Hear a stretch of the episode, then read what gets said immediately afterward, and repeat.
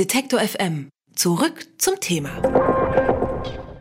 Für die einen bedeutet sie apokalyptische Zustände, für die anderen eine Chance für die Menschheit. Wir sprechen von künstlicher Intelligenz. Jemand, der sich damit beschäftigt, das ist der deutsche Physiker, Mathematiker und Informatiker Bernhard Schülkopf.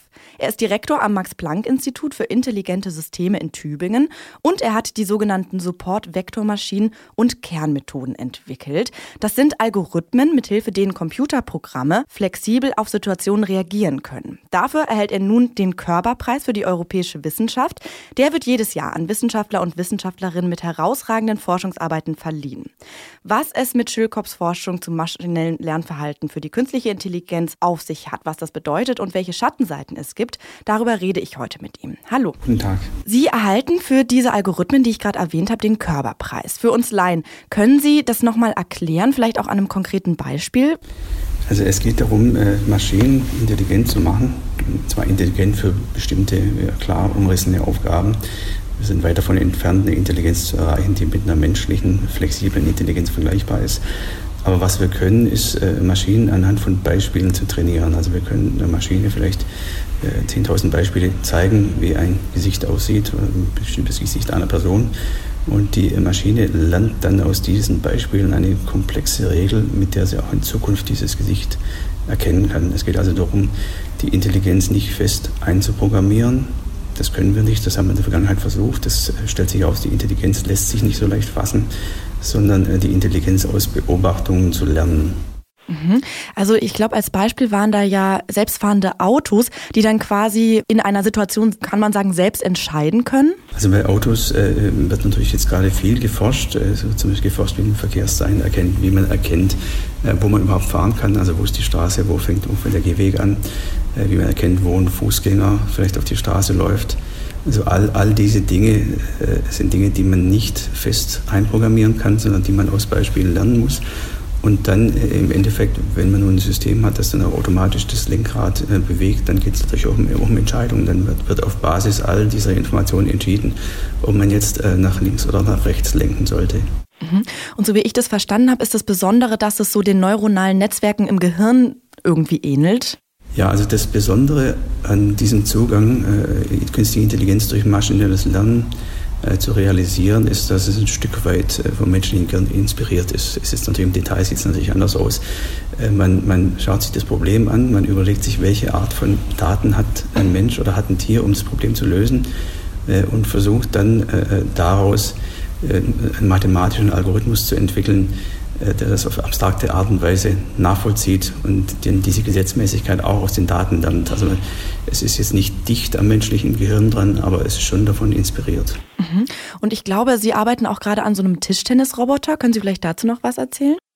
Ja, also wir haben uns äh, das Tischtennis als, als ein Beispiel ausgeguckt, äh, wo eigentlich einige der Aspekte, die, die auch für unsere Intelligenz relevant sind, schon äh, einfach, auf eine einfache Art und Weise im kontrollierten Szenario vorkommen. Da geht es also darum, äh, wenn man Tischtennis spielt, muss man erstmal den Ball erkennen, man muss vorhersagen, wohin fällt der Ball als nächstes, denn das Ganze geht natürlich relativ schnell.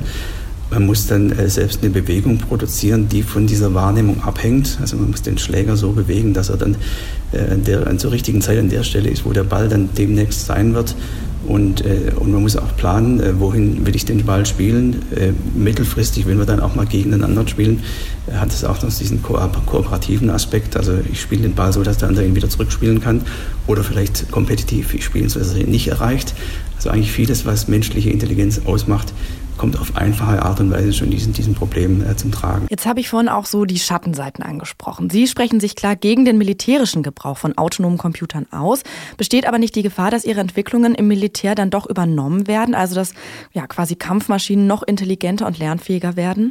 Ich denke, diese Gefahr besteht auf jeden Fall. Also gerade deshalb sollte man sich äh, mit solchen Dingen jetzt also mit dieser Debatte befassen und das offen diskutieren. Das wird natürlich auch äh, zwischen den Staaten schon äh, diskutiert. Also es gibt äh, Gespräche dazu. Es gibt viele Länder, die sagen, dass diese, diese Art von Nutzung von künstlicher Intelligenz in, in Robotern in der Kriegsführung geächtet werden sollte. Und dafür würde ich mich auch aussprechen, denn keiner kann wirklich vorhersagen, wie sich potenzielle Kriegsführungen verändern würden, wenn Entscheidungen von Maschinen getroffen werden äh, wenn man einen Krieg führen kann, ohne, ohne Menschenleben zu riskieren. Keiner weiß wirklich, wie es sich auswirkt, aber ich denke, man muss da sehr, sehr vorsichtig sein. Vor allem China und die USA investieren viel in künstliche Intelligenz. Deutschland ist, was das betrifft, in den letzten Jahren immer ja, irrelevanter geworden. Inwiefern kann Deutschland wieder wettbewerbsfähiger werden? Also Deutschland äh, investiert zwar schon lange in künstliche Intelligenz, hat aber ein Stück weit die Entwicklung der letzten Dekade, äh, ich will nicht sagen verschlafen, aber nicht mit der gleichen Dynamik äh, gestaltet wie, Amerika und China.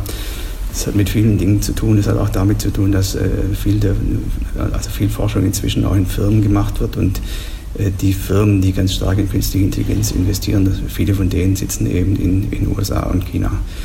Also wenn wir, wenn wir denken, dass wir in diesem Bereich kompetitiv bleiben wollen, und ich bin davon überzeugt, dass wir das eigentlich sollten, dann äh, müssen wir da mehr tun, das ist ganz klar. Mhm.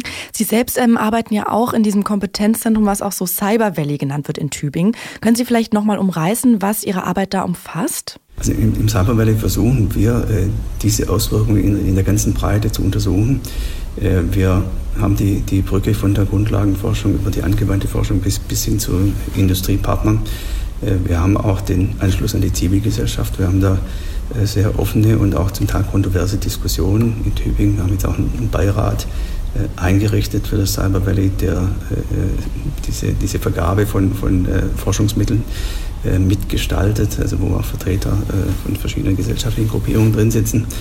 Ähm, insgesamt geht es uns darum, ein Ökosystem zu schaffen, in dem möglichst viel Innovation äh, passiert, also Grundlagenforschung passiert, äh, dann aber auch zur Gründung von Startups und anderen Aktivitäten führt. Also diese Art von Ökosystem, wie man es vielleicht im Silicon Valley hat, zwar nicht in derselben Form, aber durchaus ist eine Inspiration für uns, wie man es in, in, Zürich an der ETH hat, wie man es in Cambridge in England hat. Also oft ist es so, es gibt einen Kern mit, mit akademischer Exzellenz, ein Zentrum, das also wirklich kreative und, und, und kluge Leute aus der ganzen Welt anzieht. Und dann darum herum entsteht dann alles Mögliche, äh, was dann so einen Standort attraktiv macht und was auch zu Innovation führt. Also so, so etwas in der Art schwebt uns vor, äh, um das Max-Planck-Institut und um die Uni, die auch sehr gut aufgestellt ist in diesem Bereich. Der Physiker, Mathematiker und Informatiker Bernhard Schülkopf ist Direktor am Max-Planck-Institut für biologische Kybernetik und Mitbegründer des Max-Planck-Instituts für intelligente Systeme in Tübingen. Er hat wegweisende mathematische Verfahren zur künstlichen Intelligenz entwickelt und dafür wird ihm heute am 13. September der Körperpreis für europäische Wissenschaft verliehen. An dieser Stelle nochmal herzlichen Glückwunsch und vielen Dank für das Gespräch. Herzlichen Dank. Alle Beiträge, Reportagen und Interviews können Sie jederzeit nachhören im Netz auf detektor.fm.